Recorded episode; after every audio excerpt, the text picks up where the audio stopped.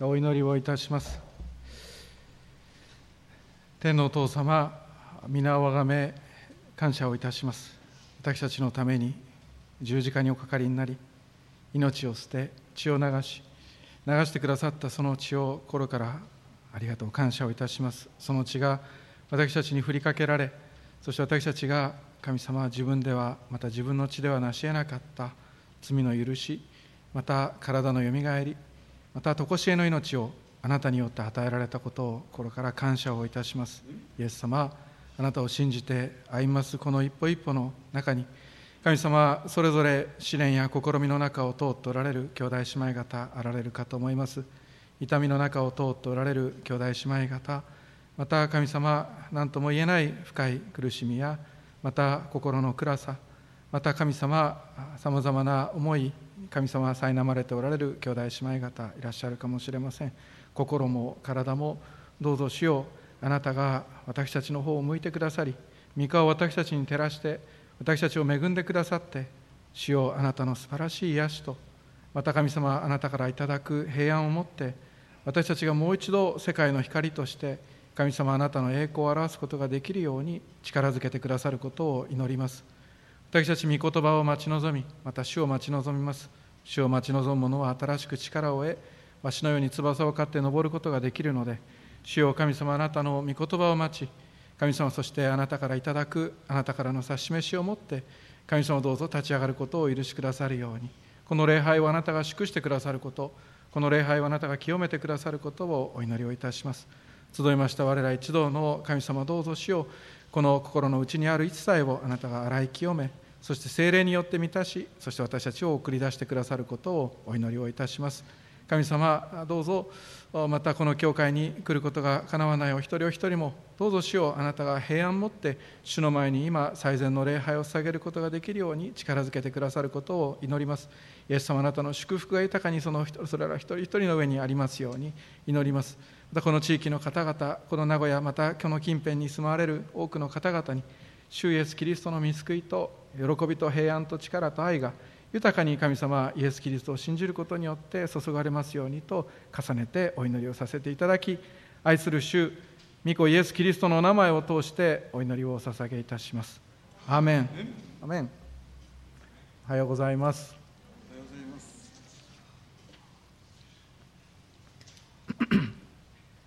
今日のメッセージですが本当にもったいないことなのかという題のもとで、えー、マルコの14章から「え御言葉を取り継いでまいります。水越のこの祭り種なしパンの祭りが2日後に迫っていたと14章1節に書かれていてそしてまあつまり私たちはもう先を知ってますがイエス様が十字架におかかりになる日が刻一刻と迫っているその中で祭司長たちと立法学者たちはイエスを騙して捕らえ殺すための良い方法を探していたとありました。これ見つかりました？彼らは。なかなかきっかけが見つからなかったんですよね。どこにイエスとその弟子たちは夜いるのかきっかけがわからない。たとえそのあれかな？あれイエスかな？と思って見たらみんな同じひげで同じ服装ですから わからない。あどうやって捉えたらいいんだろうか。特に人前でそして祭りの時はいけないし人前でもいけない日中もいけない夜ってなるとでもひげ一緒ひげだからなわからないぞっていうところで彼らはきっかけ見つけましたか？一個だけ手がかりを見つけたんです。それがイエス様の十二弟子の中に3年間24時間一緒に歩んできて主イエスキリストの清さと主イエスキリストの力と一切を目の当たりにしていた一人が裏切った。そしてイエスを銀貨30枚で売ると言ってきた。それは奴隷の値段です。その銀貨30枚で売るといった手がかりを彼らは見つけたわけでありました。そして彼らは祭りの間をやめておこう。民が騒ぎを起こすといけないと話しつつそんなユダを通してイエス・キリストを殺すというそうした計画を進めていたことでありました。さて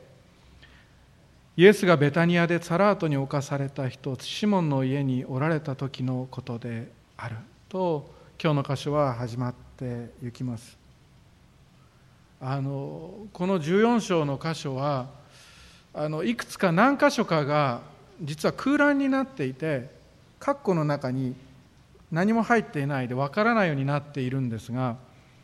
えー、一つはある女の人と書かれているところです。括弧って言ったら別に括弧が聖書に書いてあるわけではないんですが私たちには誰のことかわからないようにマルコは書いています。当時マルコの福音書書かれたのはだいぶ早い時期ですからまだこの女性が生きていたわけですよね。その可能性が大変高いのでその個人名は出さないで書かれています。ただずっと後になって書かれたそれから30年40年経って書かれたヨハネの福音書はもう誰のことか気にして書く必要はありませんからその答えが書いてあります。その他の空欄の箇所はもう一つは何人かの者が憤慨してと書かれています。それだけ書かれている。ヨハネの福音書の12章のところにこれと同じ話が書かれていてその空欄を埋めてくれる箇所となっています。さてイエスがベタニアでサラートに侵された人シモンの家におられた時のことである。食事をしておられるとある女の人が純粋で非常に高価なナルド油の入った小さな壺を持ってきてその壺を割りイエスの頭に注いだと書かれています。このある女というのはヨハネの福音書の12章の3節と重ねて読むと分かります。彼女の名前はマリアでした。ベタニアのマリアであります。そして憤慨した弟子たちの一人はこれも12章に書かれています。イスカリオテのユダ。だったのであります。ヨハネの福音書と重ねて読むとこの箇所がねまるでドラマみたいに立体的に浮かび上がってきます。ヨハネの福音書にはイスカリオテのユダが憤慨した理由まで書かれてるんです。それはユダが金入れを預かっていてそしてすでにイエス様をいくらで売ることになってたんですか？銀貨30枚奴隷の値段で売ることに取り決めがもう裏でなされていたというのはさっきお話ししたことであります。この数日前にもう決まってる取り決めだったんです。そしてオリーブ山でイスカリオテのユダが裏切れば弟子たちはちりぢりになって逃げていくはずだ。だってローマ兵まで連れて行きますから。松明を持ったそして武器を持ったローマ兵たちまで連れて行きますからみんなちりぢりに逃げていくはずだってその通りになりましたけれどもそしたら自分もそうするまでだということなんですよね。その時銀貨30枚だけではなく預かっている金入れも持っていくつもりだったと思います。できるだけ持っていこう。金入れも持っていこうというわけです。なぜなら彼はもうすでにすでに金入れの中から女性たちが捧げた献金女弟子たちが捧げた献金がありました。その献金の中から彼は自分のポケットに懐に盗んでいたからであるということもヨハネの福音書に書かれているわけであります。その金入れも持っていこう。その金入れに人一人分の年収であるところの300デナリが入るところだったのにイスカリオテのユダはそれを惜しくも逃したわけです。それで憤慨するイスカリオテのユダがヨハネの福音書には記されています。さてこのイエス様の頭に紅葉を塗りそして足にも塗り髪の毛で拭いますがそのベタニアのマリアというのは一体どういう人だったのか。ベタニアというのはイスラエルの中南部です。エルサレムがある。そのすぐ近くです。エルサレムとオリーブ山を挟んですぐそばにある郊外の町であります。それがベタニアです。このマリアはベタニアの出身でありました。私たちが時々ふっと思い浮かべるあの7つの悪霊を追い出していただいたマグダラのマリアとはおそらく違う人物です。同じだっていう人も歴史の中には出てきましたがまず違うと思います。なぜならマグダラはガリラヤ湖の近くでガリラヤ湖は北だからです。北の方です。イスラエル北部のガリラヤの湖畔のマグダラという町のマリアとは異なる人物であると思います。このベタニアのマリアにはお姉さんとあと弟がいました。お姉さんの名前はマルタマルタですよね。そして弟の名前はシモンであラザロでありました。でマリアは彼らが食事とってたのはシモンの家です。ラザロであります。でマリアはイエス様のイエス様がお家に来た時にマルタは一生懸命いろいろなことをしなきゃって言ってメッセージ聞かないで立ち上がってあっちのお世話こっちのお世話に走っていたわけでマリアはこのベタニアのマリアはっていうと彼女はイエス様の足元に座ってその御言葉に耳を傾けていました。マルタはそれを見て腹が立つんですよね。あなたエプロンもしないでって言うわけです。本当はエプロンは愛の上にしなければいけないのにマルタはその愛をどっかに置いてきてしまってそしてエプロンだけつけて走り回っている状態でした。マルタは言います。イエス様の何か言ってくださいって言ったらイエス様は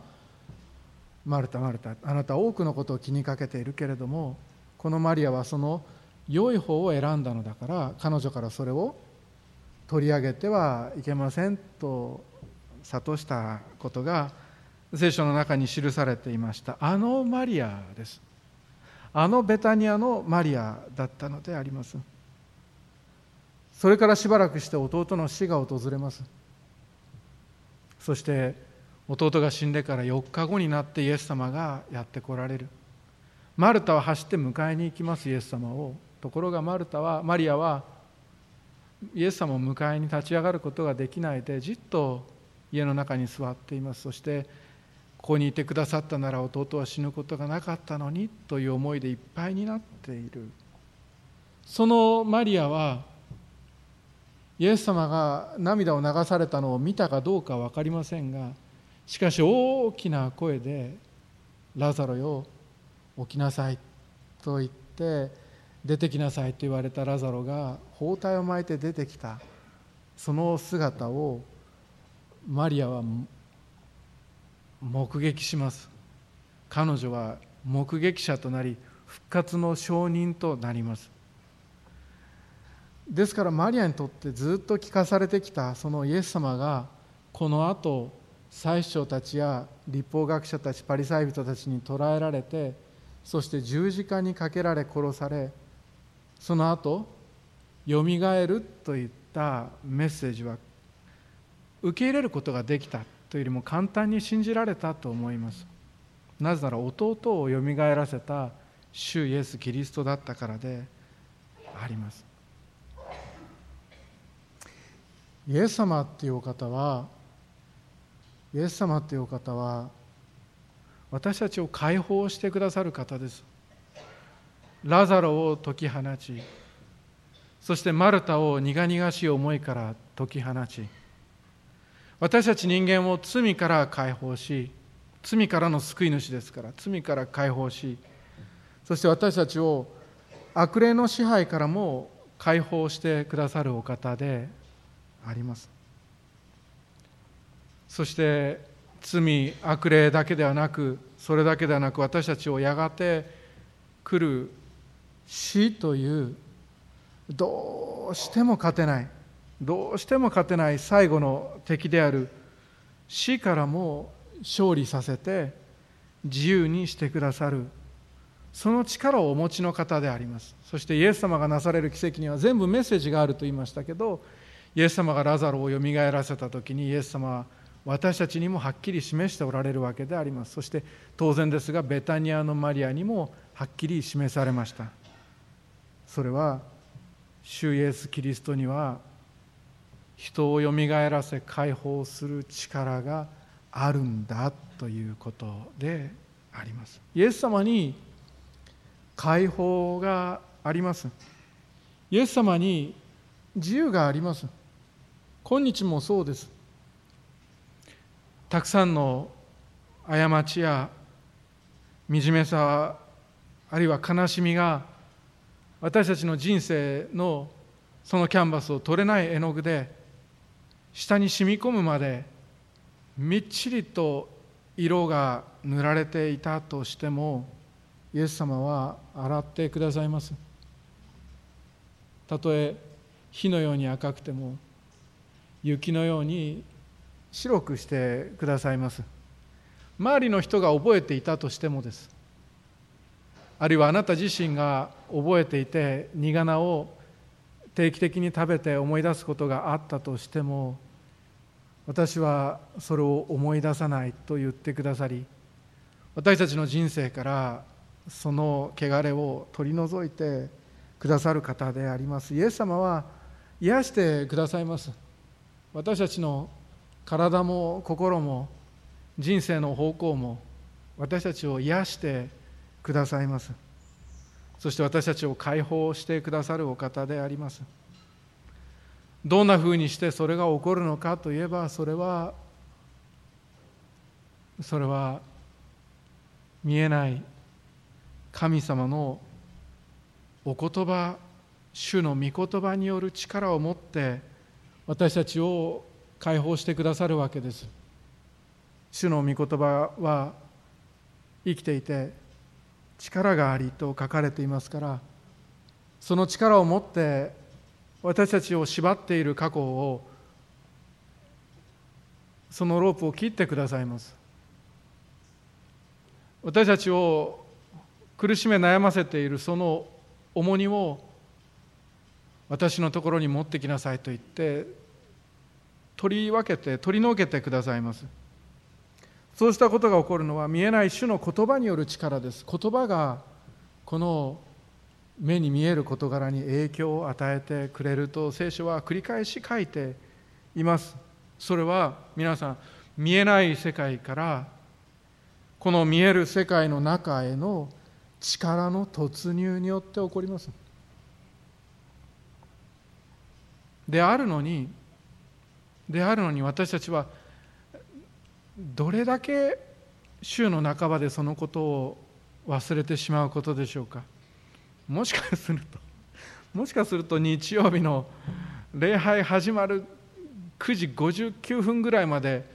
忘れてしまってそして礼拝で思い出すっていうことはないでしょうか？私たちの私たちの世界観世界を見るものの見方っていうのはそれは日本の教科書が形作る世界観とは違います。私たちは聖書的世界観で人生を生きています。で他の世界観も別に全く分からないとかっていうことはない。です全然よく分かります。ああそういう考え方。分かります。よく分かります。昔はそれを信じてました。それも分かります。あるいはそういう考え方ありますよね。分かりますっていうのは私たちは分かりますけれども私たちが生きているのはこの聖書の世界の世界観で物事を生きています。そこには皆さん神は霊であってと書かれています。霊であられる唯一で誠の創造主がお作りになった霊的な被造物がそれ何て言うかっていうと見つかいと言います天使と言いますね。ケルビム。そんなものがいろいろとありますけれどもそうした天使たちが天と呼ばれる見えない世界の中にいることが私たちには分かっています。分かっています。そして神はその言葉を使って目に見えるものをお作りになりました。人間もそうです。動物もそうです。植物もそうです。この物質世界を主はお言葉を持ってお作りになりました。それが宇宙も含まれてますし星もあります。そして地と呼ばれる地球もそうです。そこに動物ですとか植物ですとか 人間などの生き物をお作りになられたわけであります。手で触れ土の塵って書かれている炭素でできて主に炭素でできていてそして水がありいろいろと空気があり電気がありそこ神の国でした。神がお作りになった神の王国でした。けれども悪魔の誘惑によって罪を犯しそこは獣の国に変わってしまった。そしていろいろなものが呪いかけられて滅びるようになってしまった。滅びの束縛の中に宇宙も地球もそしてこの世界も私たちも入れられてしまい一度死ぬことと死後に裁きを受けることが定まってしまったわけであります。けれども兄弟姉妹 ある時その獣の国だなこれはって思ってるような真っ暗なその中に燃える芝が現れます。燃える芝が現れてその芝が消えない。火が消えない。これ一体どういうことだろう。面白いから近寄って見てみようと言ってモーセが近づいていくとするとモーセモーセあなたの足の履物の時あなたあなたが立っているのは聖なる地である。神の国が獣の国だなこりゃと思っていたところに神様が突入してきてくださってそこにいてくださりそしてモーセと話をしてくださる。そんな事柄が起こるようになったわけであります。その後モーセは示されて立法の通りに会見の天幕を作ります。そこで神と民とが交わるその神の国の神の国のもうそれこそ取り返しですよ皆さん。取られたものを取り返す。その取り返しがそこから始まっていきます。やがてソロモンはこれは小さすぎる。ダビデは思いました。私は杉材の家に住んでるのに神様はこれじゃいけないって言ってそしてソロモン息子のソロモンに託してソロモン神殿を建てさせます。巨大な神殿です。そしてその幕や会見の天幕幕やそして神殿神殿の中にある死聖所この神様の国が地に突入して行きます。どんどん広がって行きます。そしてイスラエル国そして誠の神殿なるイエス・キリストがそこに来られクリスマス来られてそしてこのキリストを信じる者が教会を作り神の国は拡大しそして再臨をもって新天新地によって元の神の国の回復ですよ。しかもエデン以上の回復がなされるというのが私たちが見ている世界の世界観であります。つまり見えない世界がある。見えない世界から見える世界への介入っていうのは誤介入っていうのは聖書の中にいっぱい書き記されています。そしてラザロの復活もそうだったしそしてマリアが座っていたあの部屋のイエス様の話を聞いていたあの部屋も本当の会見の天幕であり本当の死聖所となっていたのであります。それだけではありません。私たちに与えられたこの新しく生まれた私たちに与えられたキリスト信仰もそしてこの信仰キリスト信仰が形作るこの教会もこの教会の存在さえも見えない神様からの見えるこの知恵のご介入の現れだったのであります。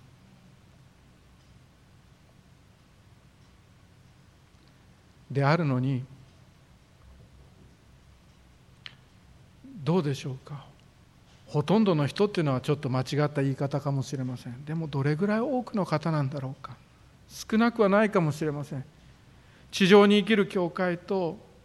そしてそこで起こるクリスチャンの出来事をまたこの教会がここにあることもまたイエス様に癒されたこともそれも全て全部偶然だったと。あるいは自然の力だと。あるいは人間の力なんだ。組織の力だったんだというそうしたおかげにしてしまうということはないだろうかと思うわけです。助かっても奇跡が起きても生きる力が湧いてきたのにそれをイエス様のおかげとしないで霊的な目に見えない神様からの助けとしないで手で触れる物質的な事柄のゆえに起きたんだと結論づけてしまう。ほとんどの人がそうだっていうのは言い過ぎなんだと思います。でも聖書によれば10人癒された中で神を崇めるために帰ってきたのはあのサマリア人一人だけだったのであります。あの箇所が人間というのはどういうものなのかをはっきりと表してくれています。しかし兄弟姉妹私たちは違います。私たちは違います。そう思っていこうではありませんか。たとえほとんどの人がイエス様を忘れてしまったとしても私たちは自分の証を忘れたりはしない。そう思い続ける教会でいようではありませんか。私たちに起きたあの超自然的な出来事の数々は偶然という名前に変えたりはしないぞと。イエス様の力に感謝して礼拝し続ける。そのような私たちでありたいと思います。あの交通事故を生き延びることができたのもあの時車のブレーキが効いたのも会社で起こした大失敗から回復することができたのもあの病が癒されたのも悪霊を追い出していただいたのも全部そう全部イエス様のおかげだったと告白し続ける教会でありたいと思います。別に昔の人の真似をする必要はありません。あなたはあなたのそのキリスト者としての歩みを続けていくべきでしょうけども参考までに昔の人たちは「エス様」って言ってましたよ。何があってもエス様がやったって言ってましたよ。イエス様のおかげだって言ってましたよ。そこは変わってはならないことだと思います。なぜならこのベタニアのマリアも自分に起きた出来事やそしてラザロに弟ラザロに起きた出来事もまた自分たちの人生に起きた変化が偶然だとか人の力による変化だとか解放だとかっていうふうにして思わずちゃんと神の力だってある神の力であるということを彼女は忘れなかったからであります。今目の前にいるこの人物が今目の前におられ食事をとっておられるこの人物が私たちイスラエルの民が何千年も待ち望んできたメシアそのお方であり神が人の姿をとって来られた神であられることを彼女は信じていたのであります。そしてこの方がラザロを復活させ私たちの心を変えてくださったと彼女は信じていたのであります。そんな大いなる方が平凡な格好をして房はつけているけど長い目立つような房をおつけにならず普通の人のように演技しておられる。しかしこの方は本当は神だ。そしてその神が私に背を向けず私の奉仕を受け入れ私の賛美を受け入れ私の捧げ物を受け入れそして私に良いことをしたと言ってくださっているというのはここで起きた出来事なのであります。マリアには感謝がこみ上げてきます。常識では測れない出来事をその数々を彼女は目の当たりにしてそしてマリアには常識では測れない感謝と愛があふれてくるのであります。彼女は足元でじっとこの方のお話を聞いていた時のことを思い出します。マルタに怒られたあの日の出来事です。主はご自分が十字架にかかられると語り弟子たちはそのほとんどの弟子たちがそれを聞き逃した。話あるいは話半分で聞いていたはずです。なぜなら十字架にかかられた後の弟子たちの姿を見ればそれはもう明らかです。でもマリアは思います。いやそれはその通りになると思うと。御言葉によればこのイエス様はこの後殺されると。そして復活をされるが復活をされる前に一度埋葬される。それも金持ちの墓の中に埋葬されるはずだ予言通りでいけばそうださあ私にできることは一体何だろうかと思い巡らすわけです。彼女が取った行動は頭がなんかおかしくなってやみくもに取った行動ではなくて主イエス・キリストの御言葉を聞いてそれを信じた結果の行動であります。兄弟姉妹。あなたが御言葉のメッセージを隅々まで聞いてあるいは聖書の朗読でも構わない。その朗読を隅々まで聞いて気づいたことは一体何でしょうか？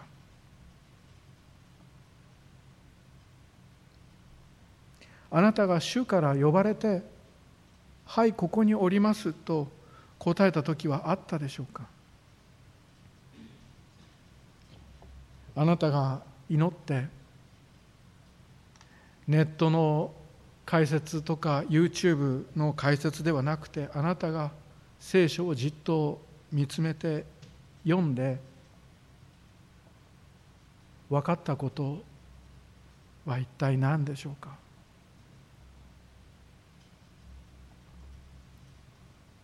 一体何がありましたか？マリアは聞いてて分かったことがあったんです。それはイエス様が殺されて埋葬されるっていうのが分かったんです。それでヨハネの福音書によれば彼女はその葬りのためにナルドの香油を取っておいたんです。聖書にそう書かれています。御言葉を聞いてあなたが実行できることって一体何でしょうか。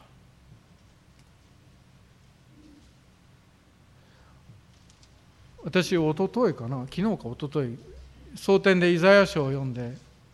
私が想像したものをいついつまでも喜び楽しめって御言葉にあって私の心に刺さりましたよね。あこんな御言葉あったっけって思うことってありますでしょ？主はおっしゃったんです。私が想像したものを喜び楽しめって。おっしゃってくださった御言葉を聞いて私蒼天の時申し上げましたけど私がその前の日に主がお作りになった被造物で考えていたのは蚊とカナブンです。でどっちも喜んでないし 楽しんで「蚊ちょっと」って思ってましたし朝蒼天行こうと思ってドア開けたらカナブンブーンって「カナブンちょっと」って思ってました。蚊とカナブンのこと。でも主は私が想像したものを喜び楽しめって言われてああ今日ひと日通してどんな被造物を喜ばせてくださるかなと思ったらその日の夜中かな？カナダからメールが入ってきてそして日本人の宣教師が今カナダにいるんですけれどもカナダの景色を送りますって言って3枚写真を送ってきてくださって紅葉が始まっていて美しかった。私はあこのことだったのかと思いました。主は御言葉を通してあなたの人生に語りかけてくださっています。あなたが聖書を隅々まで読んであるいはあなたがメッセージを隅々まで聞いてそして気づいたこと分かったことは一体何でしょうか？マリアだって聖書のすべてや予言のすべてが分かったわけではありません。けれど彼女には分かったことが確かにあったんです。そしてその予言の御言葉の成就を信じて期待してそして彼女はそれに備えたわけです。兄弟姉妹あなたが備えて神のためにできることとは一体何だろうかとこの箇所から思いたいと思います。マリアは先ほど申し上げました通りイエス様の御言葉からイエス様に起こることを予知しその備えをしました。私たちは聖書の御言葉からキリストの体なる教会に起こることを予知し備えていいと思います。いいと思います。もし主があなた方の中から狼が出るっていうのであれば私はしかしあなた方を恵みとその神の言葉に委ねた。神とその恵みの言葉に委ねたと主はおっしゃってそれが解決だっておっしゃられたので恵みのメッセージをずっとずっと繰り返した牧師もいます。マリアがしたことは埋葬の準備でした。死体には香料を塗るのが当時の中東の風習でした。でも立法学者パリサイ人最長たちから憎まれて死刑になるのであればご遺体はおそらく大切に扱われないはずだと。犯罪者として葬られるからです。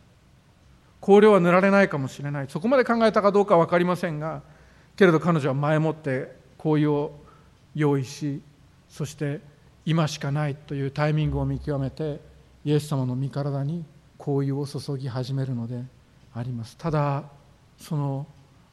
香油は普通の香油ではありませんでした。それは香油の中でも香水の中でもものすごくレアで超高級品の香油だったのであります。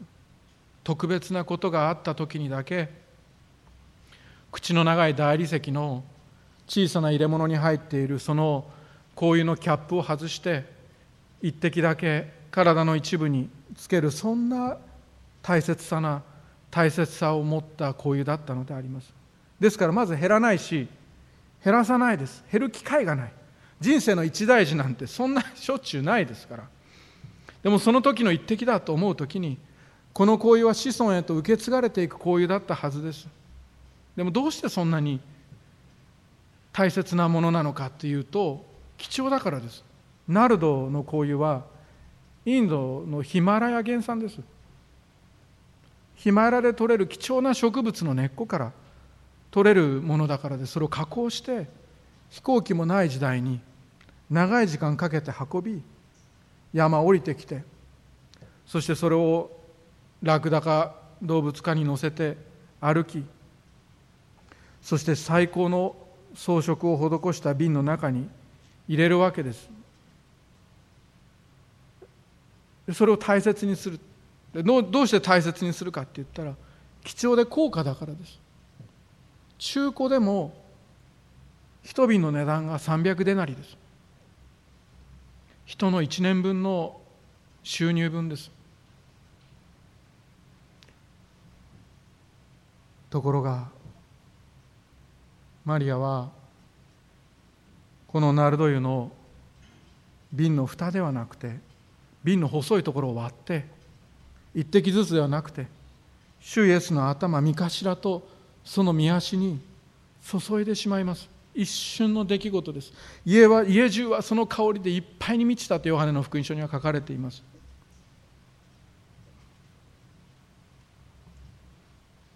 本来何十年かけて使われるべきナルド油が一瞬でなくなってしまいます。でもマリアにとっては主の御そばにいられるその一瞬のためにマリアはそのチャンスを逃さずにナルドの行為を一瞬で捧ぎ切りました。貧しい人はいつでもいつでもいます。これは解決することは主の再臨までありませんからいつでもチャンスはあります。でも主イエス様の埋葬前の主イエス様に埋葬用に用意していたナルド油を注ぐチャンスはこの一点にしかなかった。それで一瞬で捧ぎ切ったのであります。イスカリオテのユダは動揺します。叫びます。叫んだと書いてある。何のために？何のために交友をこんなに無駄にしたのかと言います。ユダは貧しい人たちのために使えよう貧しい人たちのために使えよというわけです。でも本当は貧しい人たちのことなどこれっぽっちも考えていなくて自分の懐に入れて夜のオリーブ山を逃げることだけ考えていたわけでありますけれどももちろん貧しい人たちのために使うこと大切です。社会的な働き大切です。でも兄弟姉妹忘れてはなりません。社会的な働きのそのおそらく最高の部分に当てはまるような貧しい人たちへの奉仕だってさらにその上があるんです。その上の優先順位があります。その優先順位とは神礼拝です。キリスト礼拝です。まず神のために用いられるべきものがある。あなたの人生の意味も時間も財産も主の前に捧げ。そして貧しい人たちや価値ある人や価値ある事柄価値ある自分の事柄であったとしても人の事柄はその次であります。マリアは神様がしてくださったそのご愛と自分が御言葉から気づいてしまったことに向けての信仰ゆえに300デナリの交友を捧げます。ユダはそれを無駄だと言います。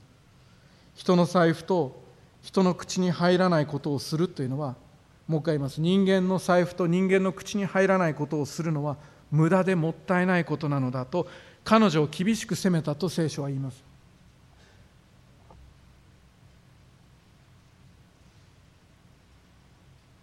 やでもユダユダユダイエス様の前で無駄だって言うんですよ。これす失礼じゃないですかでも。イエス様の前でイエス様にしたことは無駄だって言ったんです。もったいないことをしたって責めるんです。この人にこの人に何かするって無駄だって言ったんですよ。本当にそうなんでしょうか兄弟姉妹。本当にもったいないことなんでしょうか？この後このメシアはこのイエス・キリストは彼女の行動はもったいないことでもなかったし無駄でもなかったとちゃんと言ってくれます。彼女は良いことをしたと言ってくれます。それを断言されます。ユダの方が間違っているとはっきり言われたわけです。神様があなたの行為の方を無駄でなかったって言ってくださるんです。兄弟姉妹あなたが人知れず捧げたあの奉仕もそして総額のために人はみんな総額者はパイプオルガンの前に座れば自然に体が動くもんだと思っているところでいやそんなこと思ってないけどそう思っちゃうところでその背後で夏の暑い中ポカリスエット飲みながら汗かいてるからですよ。脱水にならないように。汗をかきながら一生懸命準備していたあの出来事も無駄ではなかったってちゃんと言ってくださる方です。今パイプオルガンの総学者のことだけ挙げました。総学者たちはそんなこと言われたいと思ってないでしょう。だったら何にしましょうか。兄弟姉妹方あなたが主に捧げた奉仕もあなたが主のためにした全ては全然時間の無駄じゃなかったですし人生の無駄遣いではありませんでした。主はあなたが良いことをしたと言ってくださるのであります。そして主はこのマリアのことは世界中に福音が述べ伝えられるところだったら世界中に伝えられるって言いました。私は今日の御言葉聞いてホッとするところはここですよ。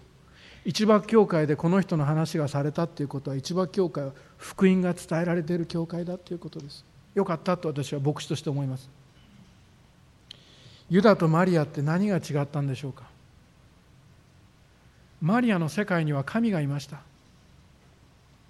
さっき世界観の話をしましたけどマリアの世界には神がいました。神がこの世界を創造されマリアを作りヒマラヤ山脈を作りナルドを作られたのであります。それはマリアがナルドを歴史のあの一点で 歴史のあの一瞬でしかキリストに捧げられないという一瞬を見極めてそのチャンスを逃さずに最高の礼拝行為を捧げるために主はそれをお作りになったのであります。ユダはそれを人に配れと言ったんです。本来物質も霊ももともと私たちが神は私たちを創造されたのは神の栄光を表すためで簡単に言えば礼拝を捧げるためでそれがまず第一なんです。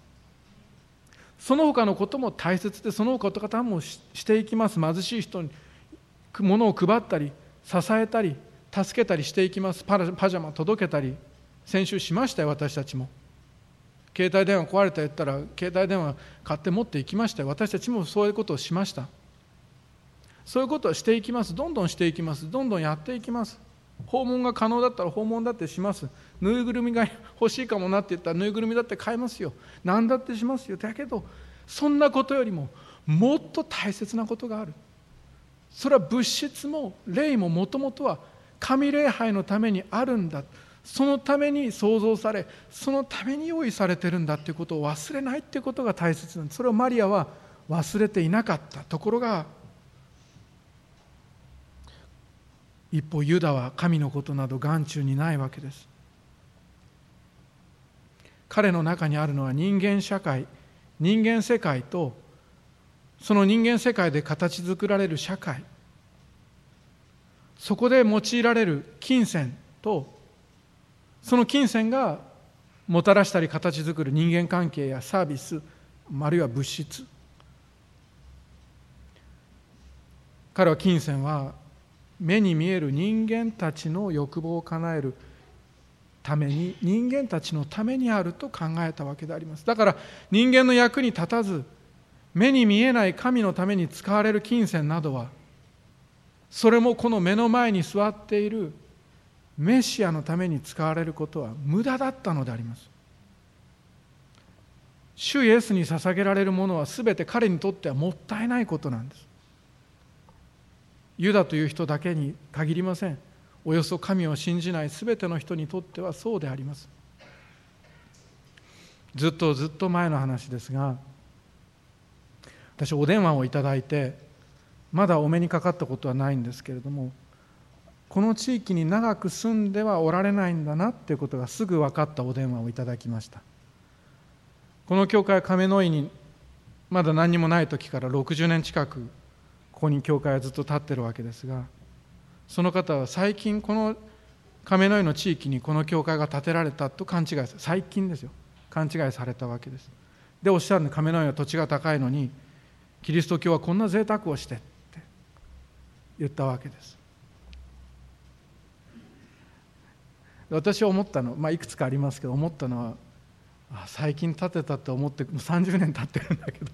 最近建てたって思ってくださってるくらいこの教会きれいなんだって思って嬉しかったんであありがとうございますって電話口で申し上げたわけですがそれを聞いてでも私思ったわけです。この方はこの方はあのおかしな方じゃないんです。素敵な方です。でもこの方は人が集まるんだったらプレハブでも目的は果たせるって考えておられるんだなって思ったと。思ったんですね。でプレハブみたいなのでも建てて残ったお金をクリスチャンたちが自分たちの懐に入れ気が向いたら貧しい人たちに捧げればいいってそうきっとその哲学の中でお考えなんだろうなって思ったわけです。私集会所だったらそれでいいと思います。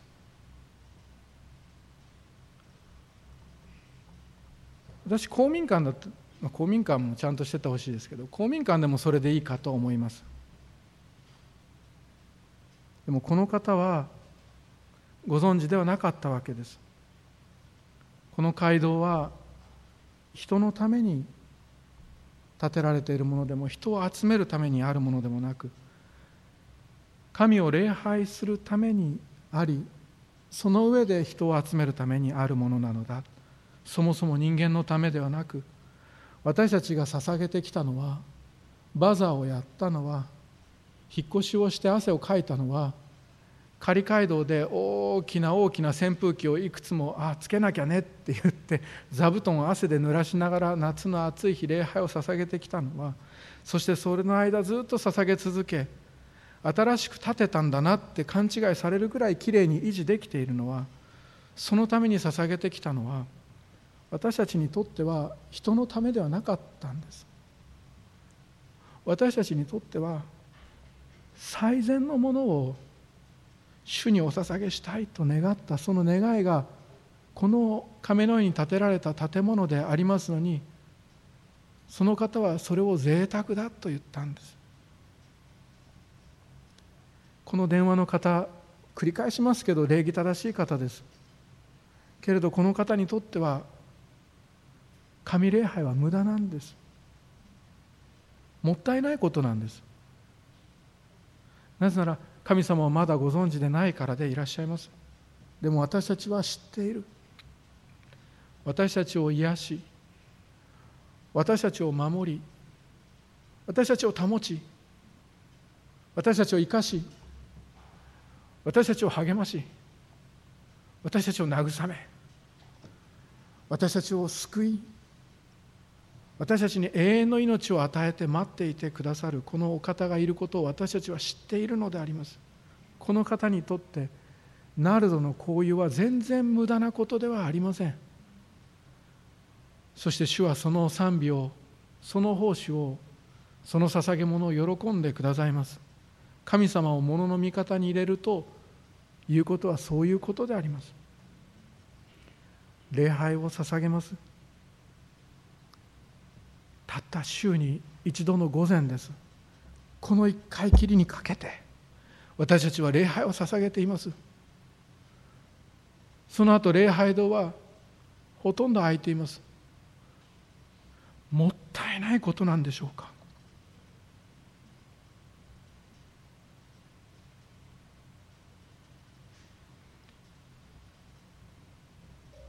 本当にもったいないことなのかと主はそう問われるのであります。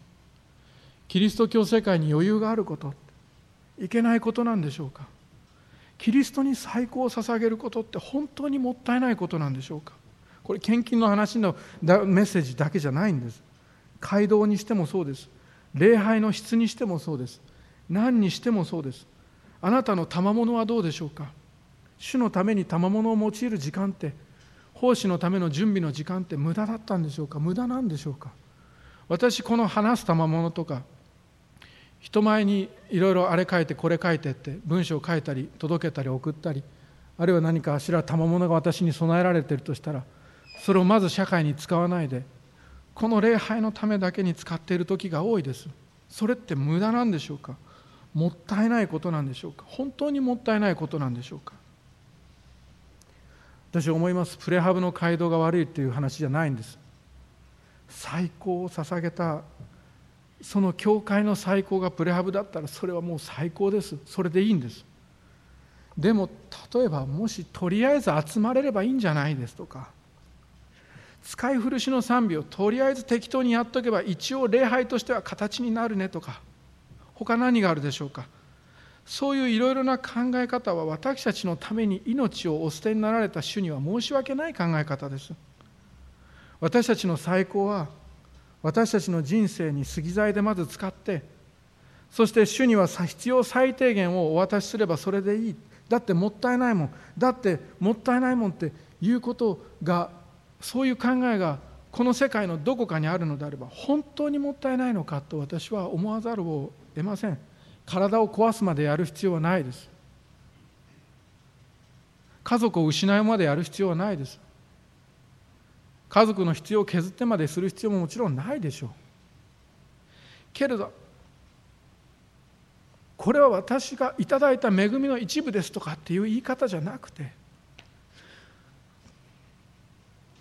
私に与えられている最善の賜物を私に与えられている人生の時間の最善を主よう。あなたにお捧げします。捧げる奉仕っていうのは最低限がいいんでしょうか。それとも最高がいいんでしょうか？捧げる賛美って最低限形になっていればいいんでしょうか？それとも主は最高の賛美をお受けになるべきお方なんでしょうか？主というのは私たちの最低限を受けるべきお方なんでしょうか？それとも我らの人生の最高をお受けになられるべきお方なのでしょうか？私は最後にこれで終わります。ユダって一体何様なんだと思います？弟をよみがえらされたこともないくせに私の捧げる賜物と私の捧げる賛美と私の捧げる捧げ物を引き止めようとするなんてユダって一体何者なんだと思います。私が今勝利の中を歩めているのは兄弟姉妹私たちが今信仰にあって霊的な勝利の中を歩めているのは全て主イエスのおかげであるのにそしてそんなことも分からずに主イエスキリストへの礼拝を捧げるなと引き止めようとするなんてユダって一体何様なんだろうかと思います。お祈りをいたします。